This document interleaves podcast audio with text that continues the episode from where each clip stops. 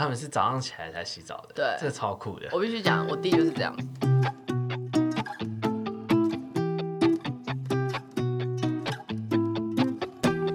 Hello，各位听众，大家好，欢迎来到文言文，我是 Jamie，我是 Tiffany。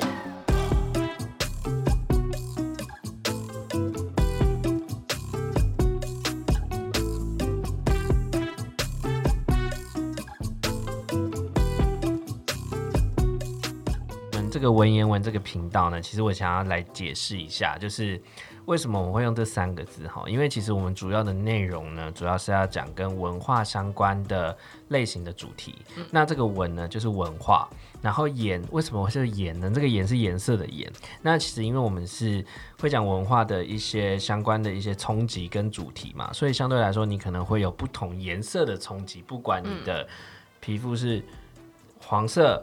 黑色、白色，anyway，不管什么颜色，都会是有冲击的这个概念，所以会有颜色的颜。然后最后一个文呢，是呃嗅觉的那个文，但是其实它的意思是我们主要是我们希望能够分享一些我们遇到的一些趣闻，或者说我们遇到的一些呃感受，嗯，然后我们来组成这个文言文这个频道。那希望大家会喜欢，如果大家喜欢的话，欢迎在 Apple Podcast 上面给我们五星，或者是呃帮我们留言。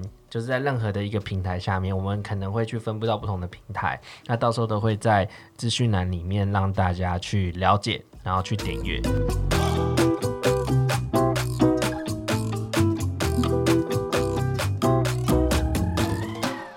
我先讲一下我的故事，就是我自己是先在刚毕业的时候，嗯，呃，刚毕业的时候加入了一间就是软体公司当 consultant，然后那时候其实。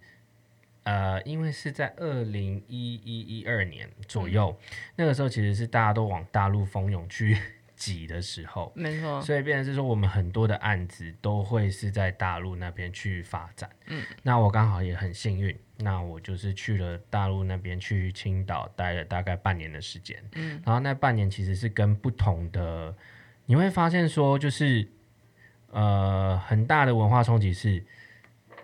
大陆人那边的想法跟我们的想法是蛮多不一样的。我所谓的不一样是，他们非常的积极，是，然后他们那个积极程度是，他们会不分昼夜，了解，对对对对，就是要有一种那种就是打拼。对，感觉没错，不分昼夜的打拼，不分昼夜的打拼，而且就是不管有什么样的 testing 啊，然后还有 testing 的结果啊，他都会想要随时能够知道，然后随时把资讯把它挖出来。对，然后我那时候最主要做的工作就是跟工程师合作，就是去测试说，因为我们会去提供我们的 business model 的商业的理论嘛，嗯，然后这个商业的理论都要把它实现在系统里面，那我就会去写很多给系统去练习的题目。看说是不是能够符合他们所做的呃，就是要求跟他们的 spec，、oh. 对，然后那时候其实合作的过程就还蛮愉快，因为其实两边的想法的话蛮蛮一致，而且工程师其实都很强，对，所以变成是说，而且我那时候其实有遇到一个状况是，因为我是新人嘛，然后其实对他们来说，对客户来说，它是一个成本，对，他甚至不知道说为什么要把我从台湾这边请过来，而且我还是一个学生，嗯、然后后来是工程师。直接跟他们说我很有用，我很有用的原因是我写那些题目虽然是很简单，对，然后也有复杂的，但是可以测出他们很多的 bug，哦，对，可以帮他们把那些 bug 去做理清，甚至是帮他们梳理，就是说整个的商业逻辑。因为其实这个商业逻辑是我是 A 工程师负责一块，B 工程师负责一块，他们两个没有串在一起，对，那我需要的是我走完这边再去走走 A 完再走 B，才知道说。答案到底对不对？懂懂，对，所以所以就是这个感受，跟他们合作了之后，我就觉得哇，有一种一直把自己往前推的感觉，嗯、不会像是自己刚刚还在学校的时候，还在就是呃，就小确幸啊，嗯、对，对每天起来就去上课，这样就好了。对，这这个是很大不同的一个感受。对，就是我觉得在大陆，大家就是想要变得更好。嗯，就是我觉得。有很大一部分是因为他们人太多了，嗯，就是如果你今天不更好，或者是你今天失去了你的竞争力，你真的就是你就算你原地踏步，然后别人都在往前走，你过了他们时间更快，如果过了半年，你真的可能就是停滞的可能就是两年三年的时间，没错，对，而且你要再跟上他们的脚步，是是很累的一件事情，是很难的一件事情，非常。所以其实就是像，对啊，我觉得很多人就是年轻的时候，他只要可以开始独立，嗯，他就是像为什么就说大陆人狼性很重，嗯，就是他其实我觉得那个只是一个专有一个名词去去嗯去说明去形容，但其实狼性这件事情，我觉得嗯。大家其实可以学一学啦，就年轻人其实可以学一学，要不然其实，在小确幸这一块上面停留太久，你真的会失去世界的竞争力。真的，真的，真的，真的，因为其实世界是不不断的往前的，这个小确幸还能多久？其实我们是不知道的。没错。但是其他那个狼性也不是说哦真的很嗜血，但它重点就是你要积极的，然后去找到你自己的方向。方向对对。就算你今天的方向可能不是我们可能在台湾买比较讲求那种心灵层面的那种方向，或找到自己，他今天可能就是只是单单纯纯认为我就是要赚钱养活家里，嗯，我今天就是每个月就是必须要带钱回去，或是我今天就是要呃成家立业，因为我今天要有房有车，我才能可能就是才能结婚，那也没关系，嗯，但他就是有一个方向，嗯，但他就是可以为了那个方向。而去努力，我觉得单纯这一点，我觉得就很强了。我觉得啦。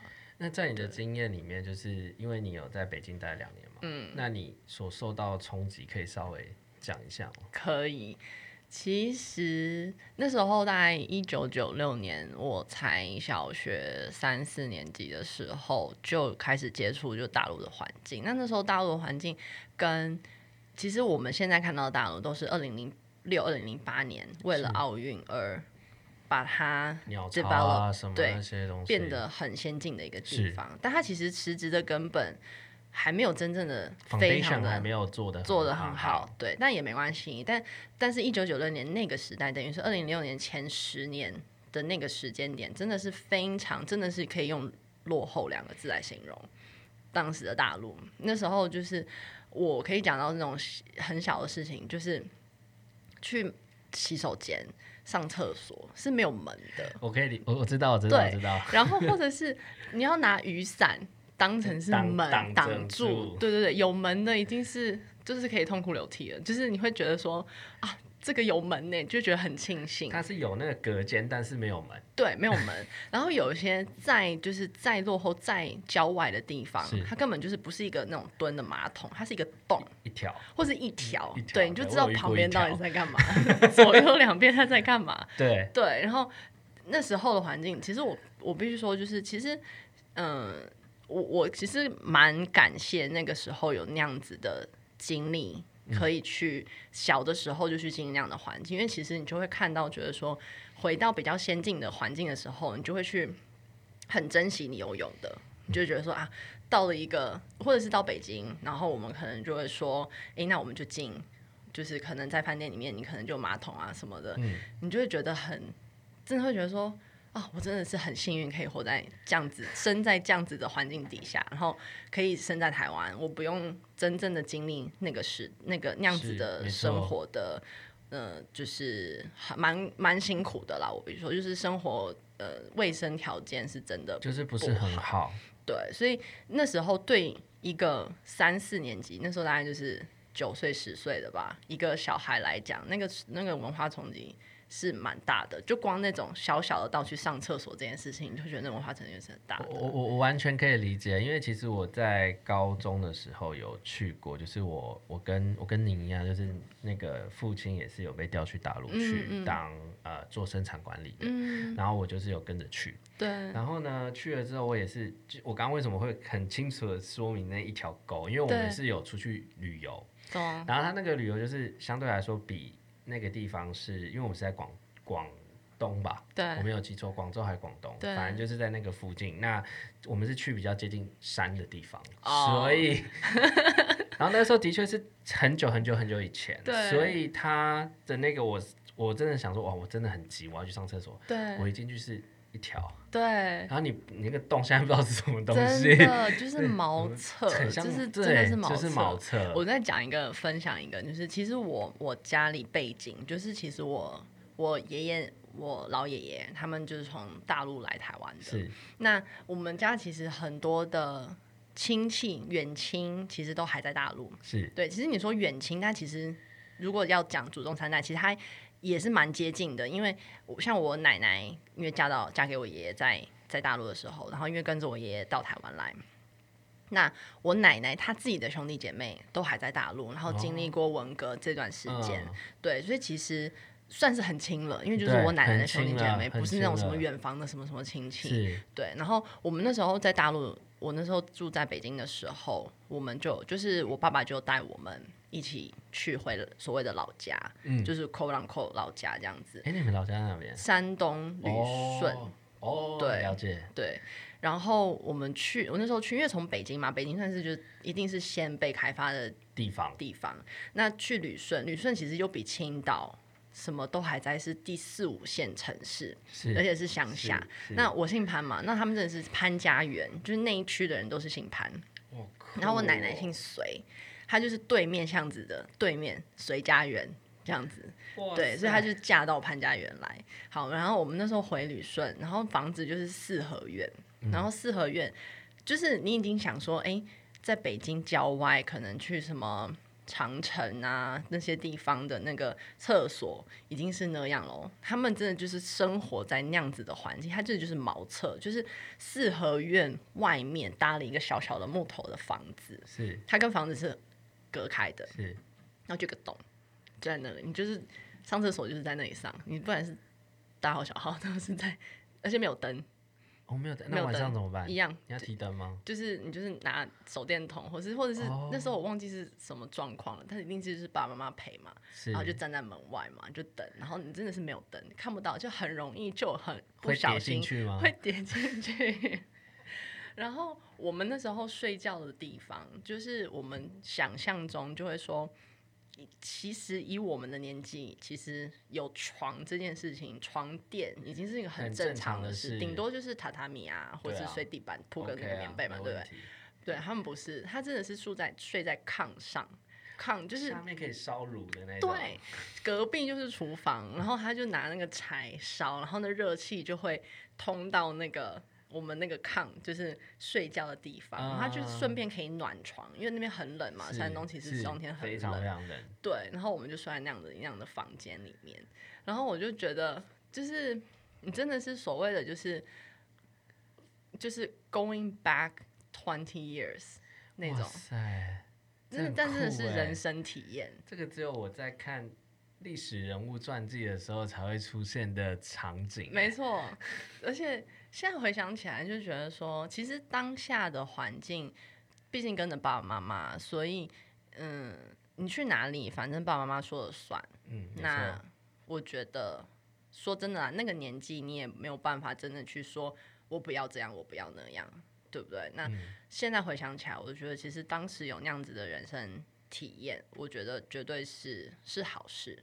因为真的会反过来，真的会珍惜很多现在拥有的东西。嗯，对，因为其实说到现在，就算是二零二零年，还是有很多第四、第五线城市的人，或者是在更山里或者更山里的地方，也是这样，也是这样的状况，还是啊？没错，没错。哎，那你在北京待的时候，可以稍微形容一下北京的环境吗？因为我知道它好像是有内圈、外圈。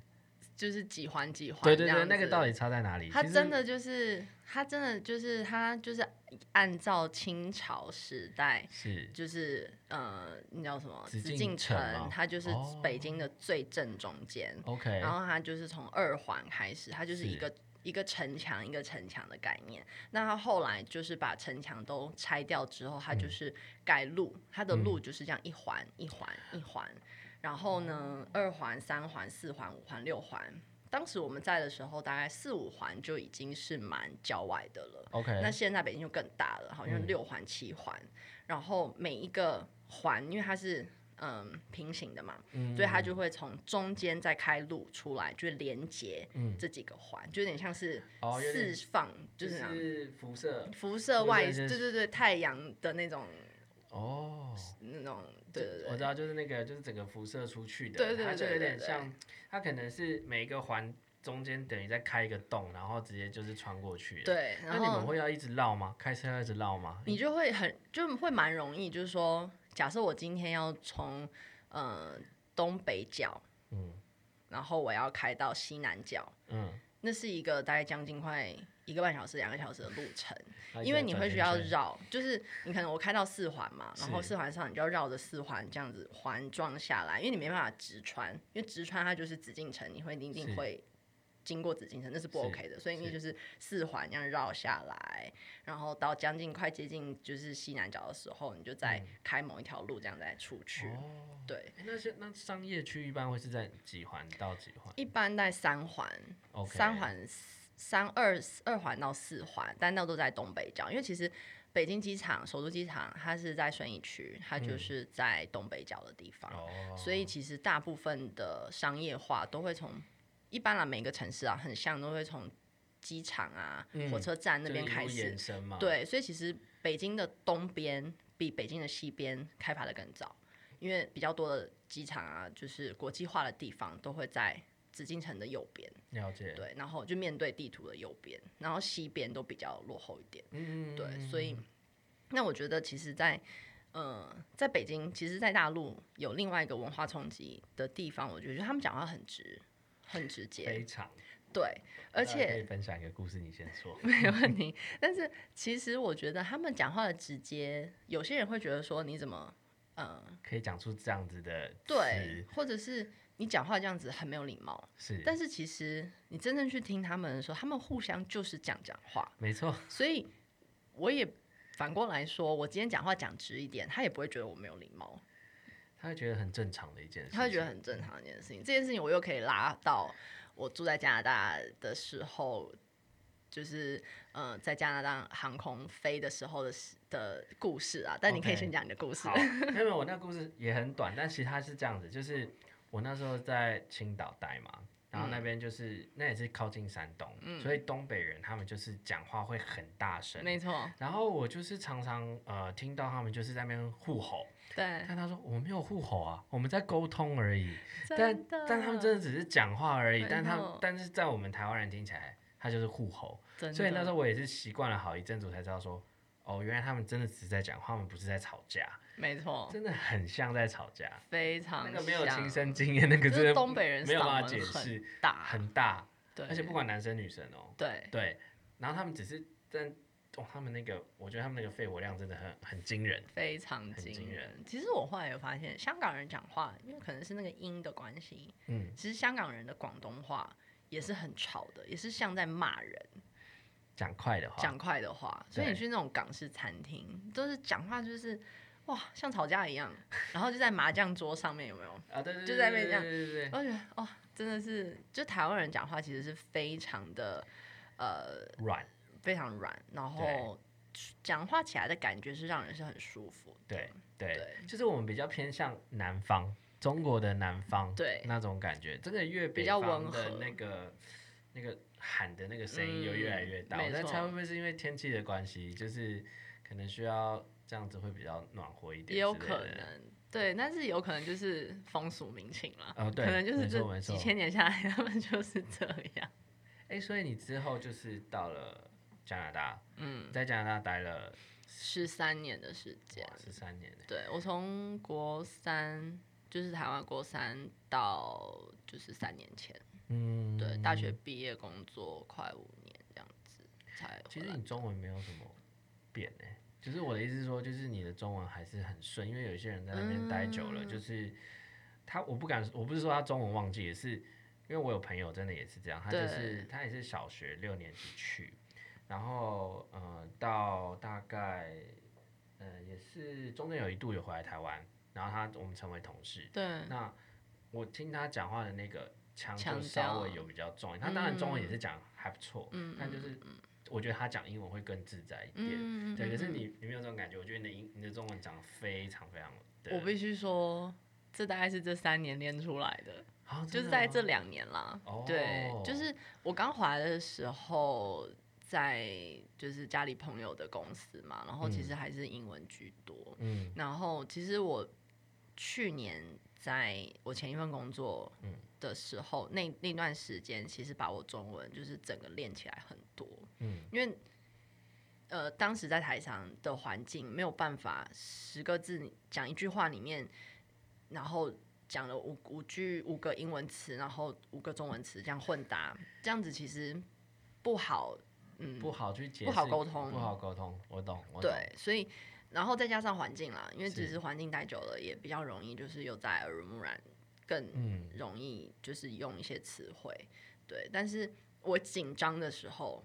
还是会很多的英文出来，因为那是有一点点像是我的母语了吗？呃，对，半个母语，就是会是用，就是不好意思，我要想又要讲英文了，就是 instinct，OK，对，去讲，对，就像我刚刚讲，为什么要讲 instinct，就是因为就是直觉，就是我觉得的直觉，可能有些字就是英文，但是你说我我也不是不知道那中文怎么讲，嗯，对对对，但就可能讲英文会是比较顺的。对，当下那个那个时间点，可能就是就会蹦出那个英文来。我懂，我懂，我懂，我懂，我懂。对，就是可能也是习惯的。就像我们可能，其实像就像现在我们可能，如果我们讲呃赚奖金好了，我们都会讲我们赚 bonus。对对对，就是我们会把它变成是一个替代词对对对对对对对。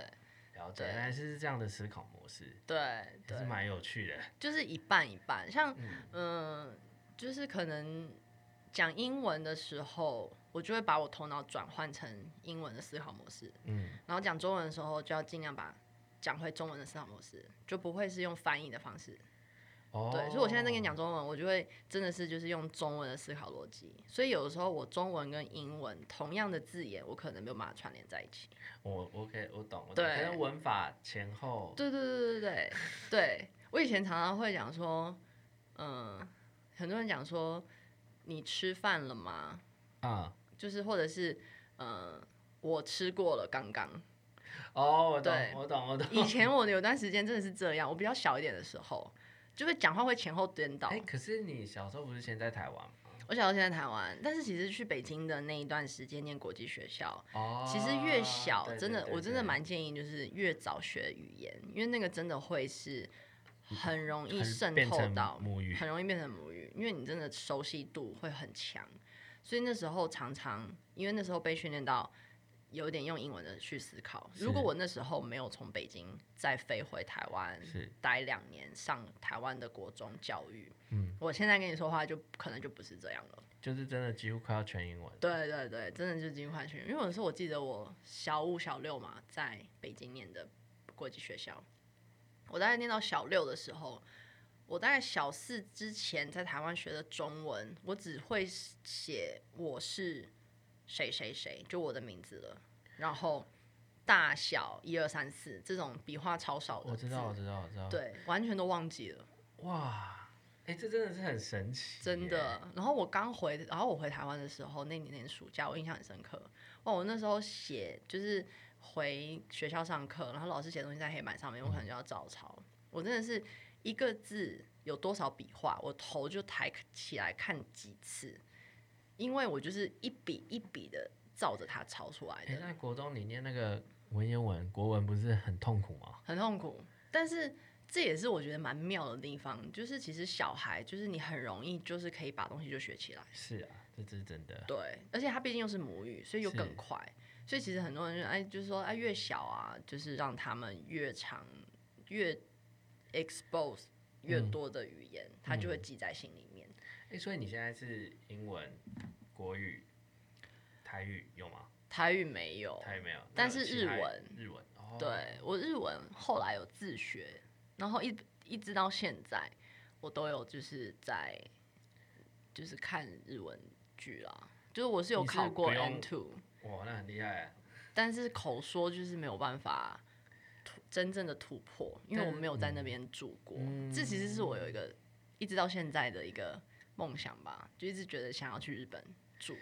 嗯，但现在疫情，真的，我每一年都会跑日本至少两次，在时间可以 OK，时间跟金钱的状态 OK 的状态之下，嗯、我就会想要去两三年。那边真的很舒服哎、欸。对。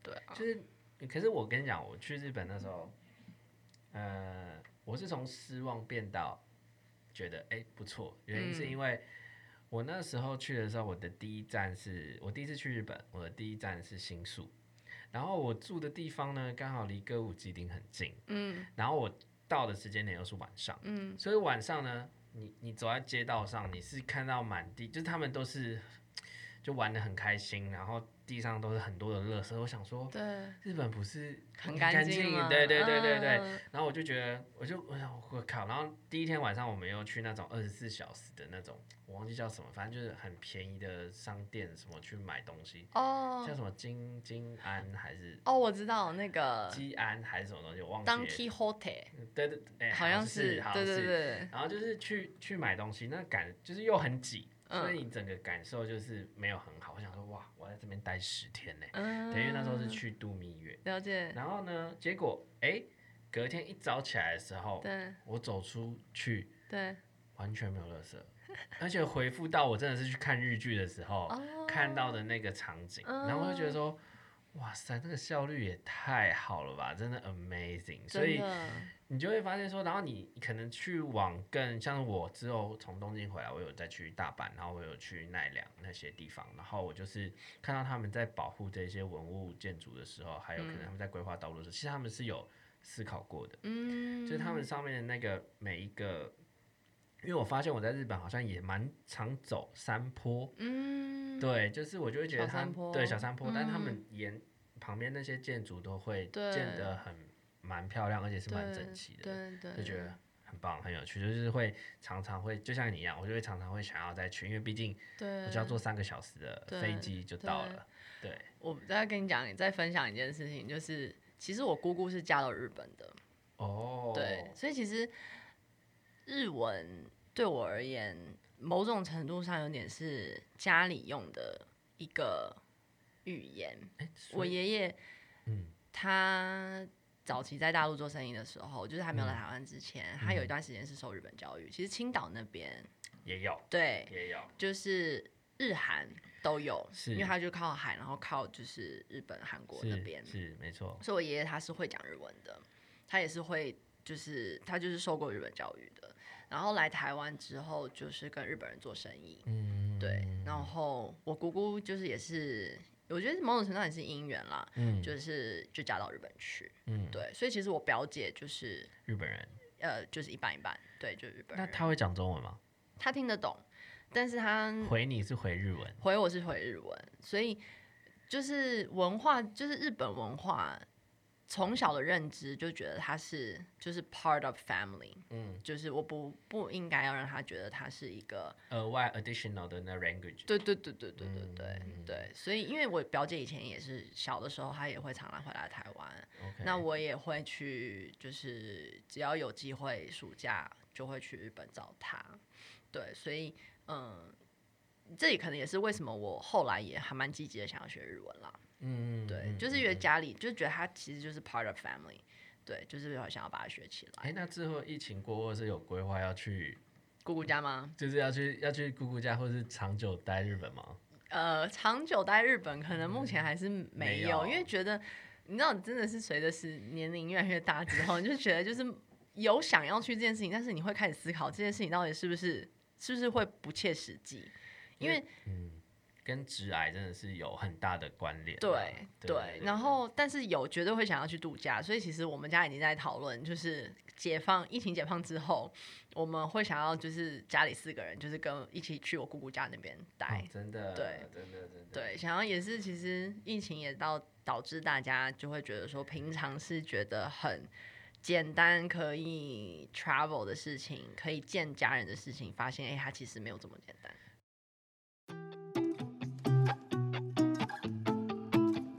嘿各位听众，这一集的节目还喜欢吗？我们还有下一集哦，不要走开，马上回来。文言文。